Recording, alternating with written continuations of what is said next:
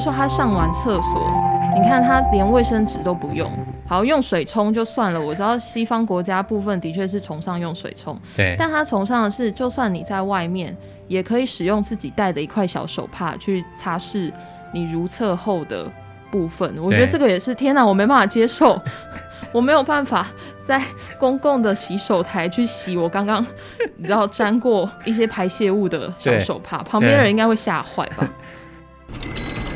欢迎光临。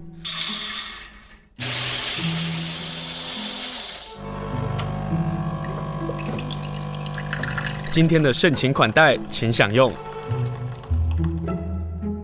我们今天要访问的是诚品书店花莲原百店的店长苏奕欣，请店长来跟大家来介绍一下诚品花莲原百店，他们想要跟大家介绍哪一本书？Hello，艺兴好。嗨，我是奕欣。今天请艺兴来上节目啊！我要先问一件事情：疫情在过去这一个月，对于成品花莲原百店有什么样的影响吗？比如说书的状况啦，或者是你们哪个东西卖的最好？目前看起来，本来是希望大家在疫情这段时间可以多囤点书，然后回家做阅读。我以为啊，比如说小说类啊，对不对？目前整个月看下来，在书的部分，大家似乎还是想买什么就买什么，没有特别对于、嗯、呃，比如说新的小说或是新的呃人文议题、商业类型。贩售的特别突出，但是比较有趣的是，因为书店里面还是有卖一些防疫商品，比如说像是抗菌湿纸巾或者是口罩之类的商品，这些就是突飞猛进的成长。我觉得湿纸巾就是随手买，你知道，就是比如说我进到成品，我买了一本书、两本书，或者是两本杂志，我结账的时候我就看到，哎、欸，那我就顺手买。这有点像是我们去便利商店或者超市的时候，旁边看看看，哎、欸，就我就多拿几个口罩。为什么一定要在成品买口罩的话？我们自己同事是觉得，呃，因为其实那个口罩的部分并不是特别的图案，它也是素色的颜色。素色好啊。对，那我们自己去搜寻了，发现啊，可能那个牌子它在评比上或是整个品质上来说，以国家队里面来说是相对稳定的，所以它的贩售状况是比较好的。全花莲就只有你们有。好像是只有我们有，目前看起来。忍不住要多问，现在还有货吗？现在很可惜的，就是在升三级之后，一天内就卖的差不多了。下次大家去成品的时候，不单单只是要买书，其实周边的商品也可以来看一看。在成品其实也有一些在地的这些小东西，就是食品加工。过去应该在疫情之前，然后有很多的观光客来到，应该还是会有人去买，对不对？有，然后在零食的部分，很明显的是这一两个礼拜也开始卖的比较好哦。大家宅在家里，跟我觉得，如果想要看到一些一般超市没有的商品，也是可以到书店来逛逛。当然，希望大家买书，嗯、但是反正旁边有食品，呃，顺手带一包，一边看书一边吃，我觉得也还不错啦。我跟大家说，一边看书一边吃很重要。然后反正疫情结束了之后，每个人都胖啊，一波只有你一个人胖。我现在的心态是这样，比如说有一个作家，我不能提他的名字，他最近就是说他最近开始变胖了。我就说没关系，反正你最近有没有出来呀、反正到时候你要出来的时候，你再校正就好了，你知道吗？最近最近校正很红啊。我说他说来不及，他六月就要出来开分享会。我说没关系，你就戴口罩。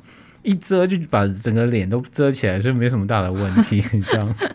这就是在疫情的时候，我们生活会改变。可是我万万没想到的是，大家不会想要去多看小说，哎，因为反正在家里头，这也是我们比较好奇的地方。对，如果在家里，其实你一直看着电视媒体，或是一直看着一些网络讯息。我觉得多多少少自己还是会有点焦虑吧。比如说，你每天都会知道两点的时候，我现在就要追，现在是今天确诊是多少？对。然后这些足迹你有没有遇过？然后你身边的朋友的朋友的朋友，他是不是有遇到了？那你最近有没有遇到他？与其一直让自己处在这种焦虑的情绪，还不如你真的把这些东西都关掉，嗯、把社交媒体也都的 app 全部都先关掉，先回到文字里面来稍微看一下。你一天看个一页两页，其实也是没有什么关系的，嗯，就是没有人在逼你一天一定要看完一本，没有进度。嗯，我觉得也是，因为一旦我们划手机的时候，所有的讯息就会进来了。然后你就会看到那个足迹，然后那个足迹到了哪里，到了哪里，你就想说，我那天到底有没有去呃某个超市啊，有没有去呃其他地方啊，这些等等，会造成心理的压力。对，所以我觉得文字在这个时候反而是一种稳定人心的方法嘛，嗯、它是越是在这种时候，你越应该要静下来读书。但你今天要跟大家分享两本书。对，我今天要先讲的一本我自己在二月的时候读完的书，它叫做《没有垃圾的公寓生活》。对，那这件事情，我觉得其实也可以让大家在疫情的这段时间，可以在家里面好好的观察你家里头是不是真的有很多你不太需要的东西。那我们在讲。呃，这本书的标题其实很显而易见，它就是在推崇呃如何不要制造垃圾。嗯哼。那作者是一对夫妻，是尚杰跟杨汉选，然后他们一开始其实不是那么特别重视减速或是环保议题的夫妻。对。对。那是有一次在看网站的时候，呃，浏览到一些影片跟部落格，发现这个议题其实是。很有趣的，而且它是可以从自身去开始改变这整个世界，或是改变你自自己的生活方式，所以他们愿意尝试先试试看。对，那这本书其实封面做得很漂亮哦。这本书叫做《没有垃圾的公寓生活》，这两个人啊，尚杰跟杨汉选，我看了一下啊，我发现其实是阿选，就是这个先生。对他老婆应该算是百依百顺吧，或者是说，对我从一个大男人的角度来看，想说这老婆真的是在很刁钻，其实是很难对付哦，是不是这样子？我觉得里面，呃，因为他写的方式非常呃简单，对，文字很很像朋友在跟我们说话，所以很好很好读下去。嗯，我觉得里面有几个他在实行的。减速跟零废弃的生活方式非常惊人。嗯，比方说他会尝试自己去做洗发精，然后润发乳跟牙膏。我觉得洗发精跟润发乳就是你可能可以往就是手工皂的方式去想，但是牙膏真的很辛苦诶、欸。对啊，因为一般来讲到牙膏部分，通常大家都在要求是我们的牙刷。我们不是用那种塑胶的牙刷，对，对不对？对。可是他要自己制作牙膏，对。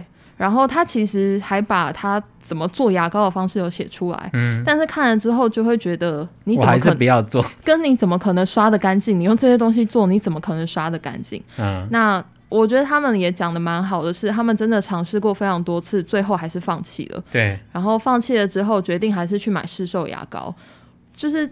我以零废弃的生活态度这个角度来说，他们有提到，我觉得这次提到一个概念是，虽然你想要走这样的生活方式，但你没必要勉强自己。嗯，你尝试过，然后觉得这不是你舒服的方式，那就算了，那我们就在别的地方多努力就好了。我觉得这是一个蛮好的想法。因为勉强自己，他不一定能够走得远。对，一旦没办法走远的时候，这个理念就没办法达成了。对。嗯，反而是让你自己加速结束这个生活方式。我今天的访谈一定要站在反对他们的立场上来做访问。虽然我有认识朋友也在做这样的生活哦，但是我觉得应该要站在那种不同的立场去质疑他们，让大家对这本书感到兴趣。没有垃圾的公寓生活，你知道吗？就反对他呢，不单单或者说提出不同意见的，不单单只是我哦。她的婆婆对她说：“不要走火入魔。”我觉得她说的太好了。她走火入魔的地方还有，比方说，嗯、我们一样在讲浴室这件事情啊。比如说，她上完厕所，你看她连卫生纸都不用，好用水冲就算了。我知道西方国家部分的确是崇尚用水冲，对，但他崇尚的是，就算你在外面，也可以使用自己带的一块小手帕去擦拭。你如厕后的部分，我觉得这个也是天哪，我没办法接受，我没有办法在公共的洗手台去洗我刚刚你知道沾过呃一些排泄物的小手帕，旁边人应该会吓坏吧？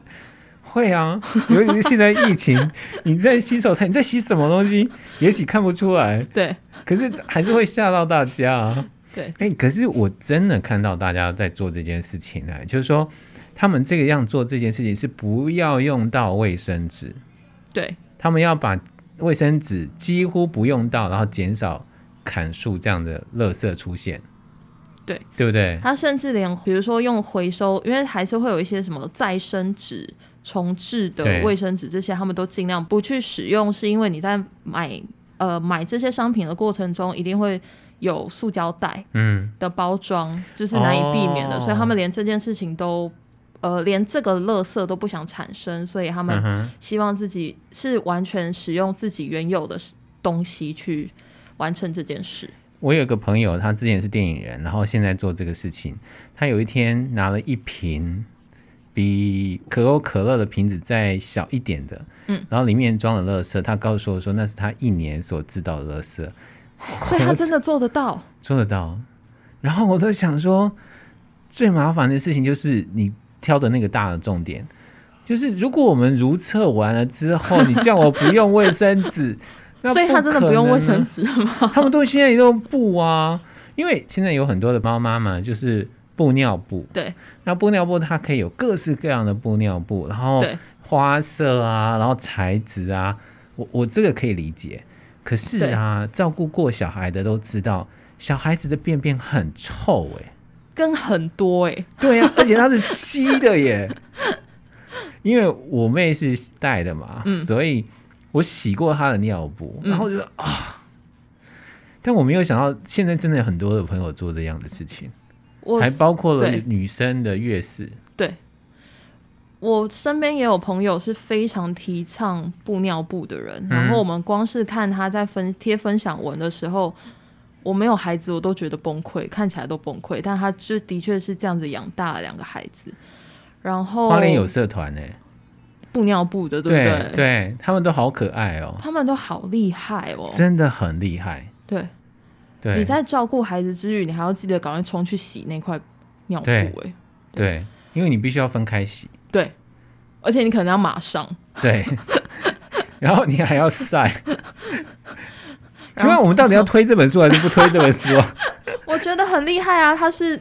完全另外一种生活形态，是跟我们现在自己熟悉的生活形态是不一样的。真的有人非常努力，而且觉得这件事情是一个呃生活的关卡，当做关卡，当做任务在挑战。然后他又把他实际做的方式写了出来，所以你可以透过这本书去想想，这个关卡我可以做到吗？这个任务我有办法达成吗？我要不要试试看？嗯，它是一个有趣的书。我觉得，因为这本书没有垃圾的公寓生活呢，他会跟大家来分享他的零废弃的生活，没有垃圾的公寓的生活，然后还会分享呃没有垃圾的婚礼，没有垃圾的居家生产。那这些包括了还有一些生活的 DIY。我们在阅读的时候，其实也许真的没办法达成他所有列表出来的这些东西，可是其实会帮助我们去思考，我们到底一生制造多少垃圾。比如说，最近因为大家都关在家里嘛，没事做，然后很多人就开始打扫。对。然后有一些人呢，开始整理自己的衣服。我就看到一个好朋友，我不能，我不能说他，他就整理出来了大概八包的衣服，哎，大垃圾袋呢？对对对对对，他说他这些都不要了，嗯，就是旧衣服。嗯，我觉得这还算少的，大家可以囤囤看，因为我自己也整理过，就是真的对。从里头就发现，我们其实有很多制造出来没有使用的东西，或者使用其实一两次的这些东西。对，它里面还有一个概念是说，嗯、呃，大家讲到环保或是减塑这件事情，都会想到说，哦，那我用完之后这些东西要拿去回收，或是这些东西我都要再重复利用。但其实最简单的是，你一开始就不要拿这些东西。你一开始就不要带着这些东西回家，这样你后面也不会有我要怎么处理这些东西的哦，对对对对的这个想法。所以我觉得好像是我们可以先回过头来想，到底哪些是我真的现在不要再去买了，我真的不需要再去拿了。嗯，我可以用家里的东西把它改造成我需要的嗯商品。我觉得这个就有点回到那个她婆婆过世的，其实那段写的很好看，那段那段故事写的很好，就是。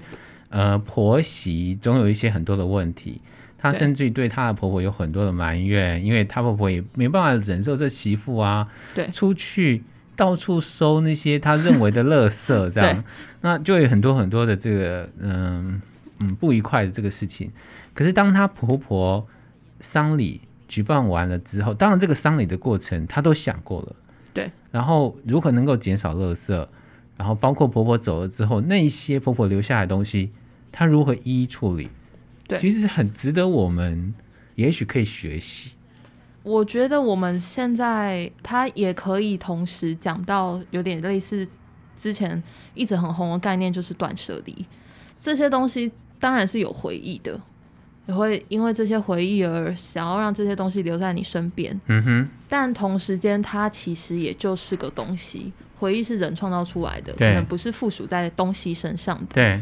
所以他们在呃夫妻俩在婆婆过世之后，其实是办了一场蛮大的，有点像赠送会的概念，就是让大家把你想要的东西就来搬走吧。因为我记得婆婆是开也是开诊所的嘛，对，中药铺，对，所以其实有蛮多小道具或是一些比如说椅子、桌子这类的东西，然后就让出鼻 gay 表就是都。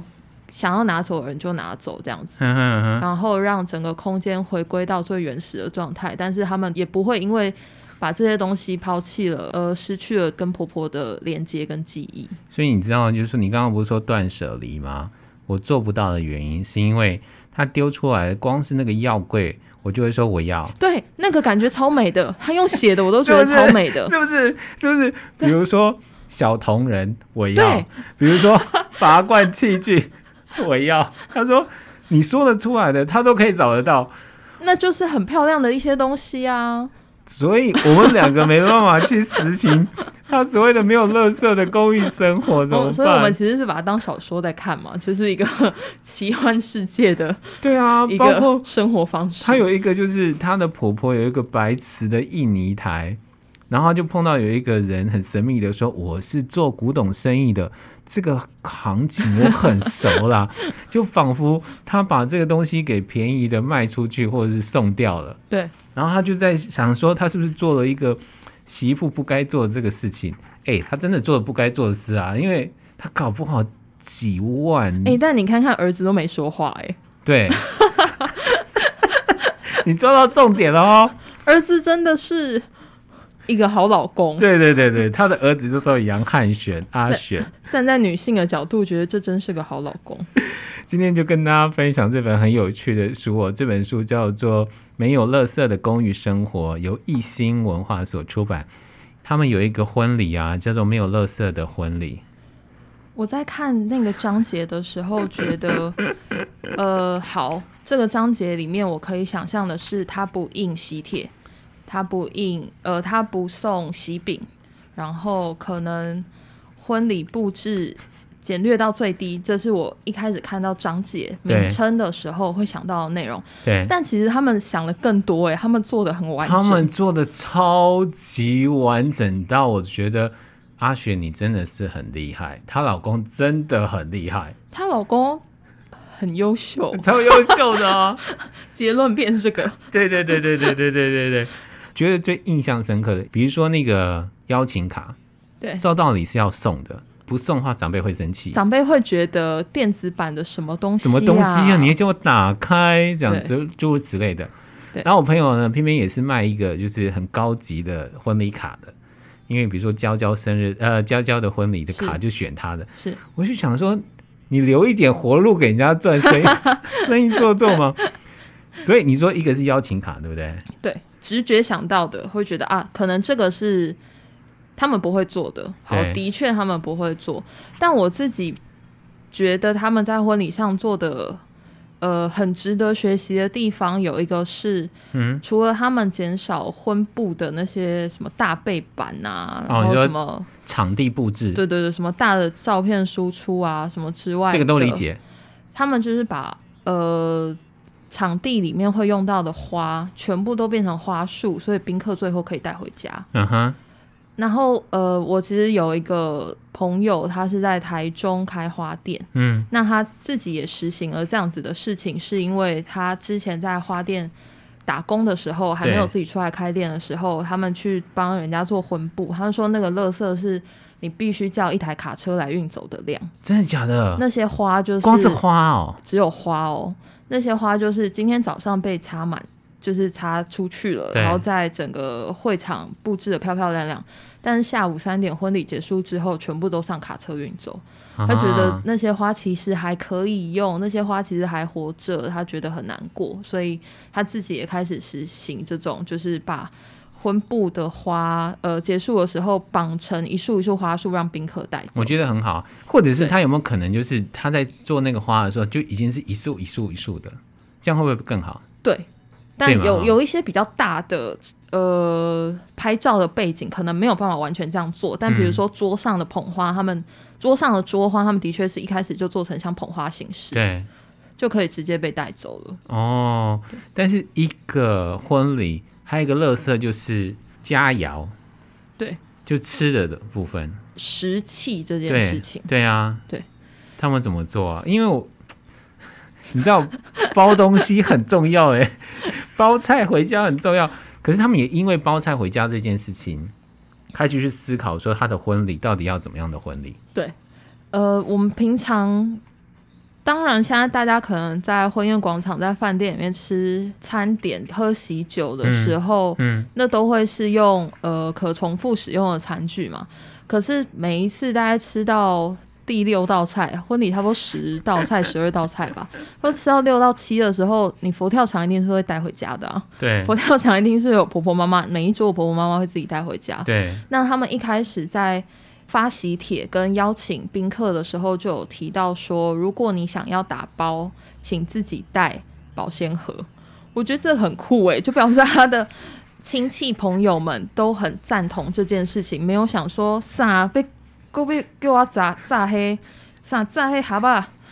别冲在那个盒子保鲜盒有的没有？如果是我，我包礼金就好了，我不要去。跟我就会放弃打包，对啊，想说嗯，哎、欸，真的真的真的真的真的，那我就不要，我就不要。对对啊，我就不要保打包，我不是很干净的离开，那不是更好吗？对，但在他们的呃书里面。大家看起来蛮踊跃的，想说哇，那外饭应该那个外汇应该很好吃，大家非常捧场哎。讲到那个他的朋友捧场这件事情啊，我真觉得是大家是用一种尝鲜的方式，或是支持的方式是可以讨论的。而且他居然后面还做了一个一份婚礼团队的问卷，是就觉得很妙哎，就是说，请问你一开始对于新人的要求减少垃圾，避免一次性的用品的想法是什么？比如说场地的人怎么想法，布置的人怎么想法，外汇的人怎么想法，新娘秘书人怎么想法？我觉得他们都说谎。你知道，这些人说哦，好有趣哦，好新鲜哦，哦，新挑战。我觉得婚礼就是呃，婚部的人可能、嗯。比较能接受，但我觉得新秘就是新娘秘书也能接受这件事情很惊人哎，因为新秘他们现在还跟新秘讨论到说，那你化妆过程中会用到棉花棒吗？跟那你化妆过程中会用到那个化妆棉吗？那化妆棉可以改成用我们布做的那个就是小布巾去做吗？就是这些，要是我是新密，也太考验，非常考验我的专业。对，但是新密都达成了。很了不起，而且啊，各位女士们可以看这本书的原因，是因为大家没有想到那些粉扑啊，然后全部就透过那个小小的小手帕可以执行呢。平日生活他也这样做哎，而且他前面其实在这本书的最前面有他们婚礼的照片，他是有化妆的，新密是有做事情的，不是就是糊弄过去一下，对，不会因为他改变了这些工具而。就是让他的整个呈现的状态被打折。对，这个是他最厉害的地方。就是老实说啊，很多人执行这样的生活的女生，都生活过得非常的简朴，然后几乎是不化妆的。是穿着呢也能简单就简单。是，可是在这本书我看到的作者尚杰，他都是美美的耶。他没有因此而让自己变得。呃，不像自己，嗯，或是为了这件事情去改变自己的状态，对，我觉得是蛮好的一个生活方式。嗯，那后来他们也有搬家，他们就选择一个九平大的公寓，那所有的家具呢，他都用剪的。你知道，我终于知道，因为后来是才写婆婆嘛。对。然后婆婆说不要走火入魔，我很懂婆婆的想法。因为对大人来讲，他们其实没办法理解你为什么要过这样的生活啊。而且我想世俗一点，两个都是医生哎、欸。对。有必要住酒瓶大吗？跟家具有必要用剪的吗？就是不是有必要这样节省钱吗？你你不是没赚钱哎、欸。对啊，但。从里头就可以越来越清楚，他们在整个的对于所谓的零废弃习作这样的一个想法，因为连房子都这么小啊，对，对不对？他的确是呃，能不产生垃圾，能不多买东西，能用原有的东西去做到想要做的事情就够了。嗯。对，那其实这里头还有包括了很多啦，呃，包括生活的啦，包括 DIY 的啦。大家可以看一看，让大家知道说哦，呃，其实，在社会当中有越来越多人做这样的生活，比如说他的 DIY 有自制的日式的便当袋啦，然后不用缝纫的吊嘎的提袋啊，其实都还蛮好看的，大家可以看一看。而且他把呃步骤跟实行方式跟他实际使用过的想法都写在里面，嗯，所以你真的可以评估一下自己。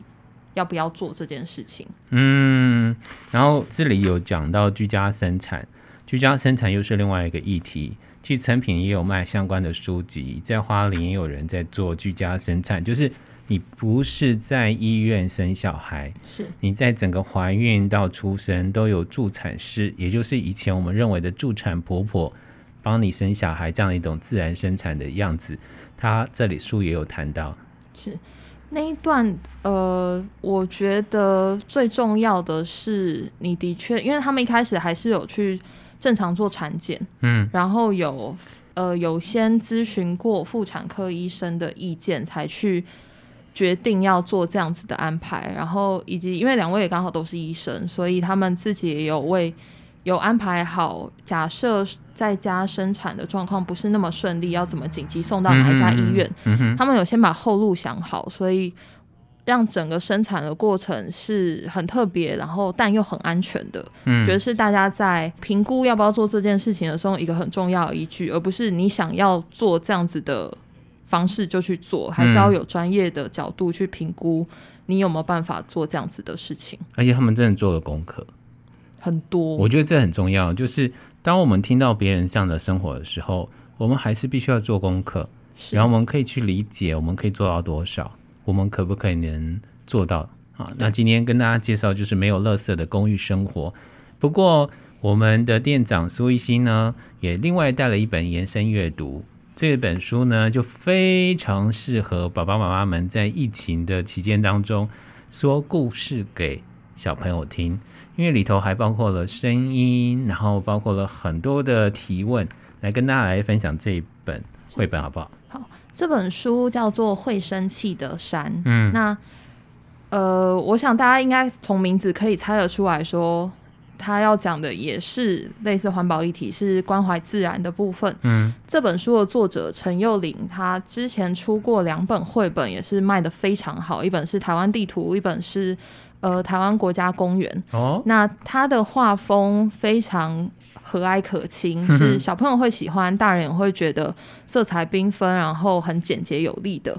书里面就提到说，山里面有很多动物，然后有很多树木跟植物住在山上，但是人类一直把挖土机，然后跟怪手跟一些车子全部都往山上运，然后要把一些植物跟树都搬走。山跟动物就生气了，他们中间吵架的过程跟就是后续的剧情，我们就不多说，但是很适合让爸爸妈妈念给小朋友听，因为整个画面跟呃文字都是非常简单轻松，然后又可以让小朋友知道整个故事跟山为什么会这么生气，跟为什么我们不能这样子对大自然。嗯。我觉得小朋友可以透过这个会生气的山啊，你可以让小孩子自己去发现。比如说有一个就是当呃卡车啦、挖土机啊这些工具啊全部上山之后，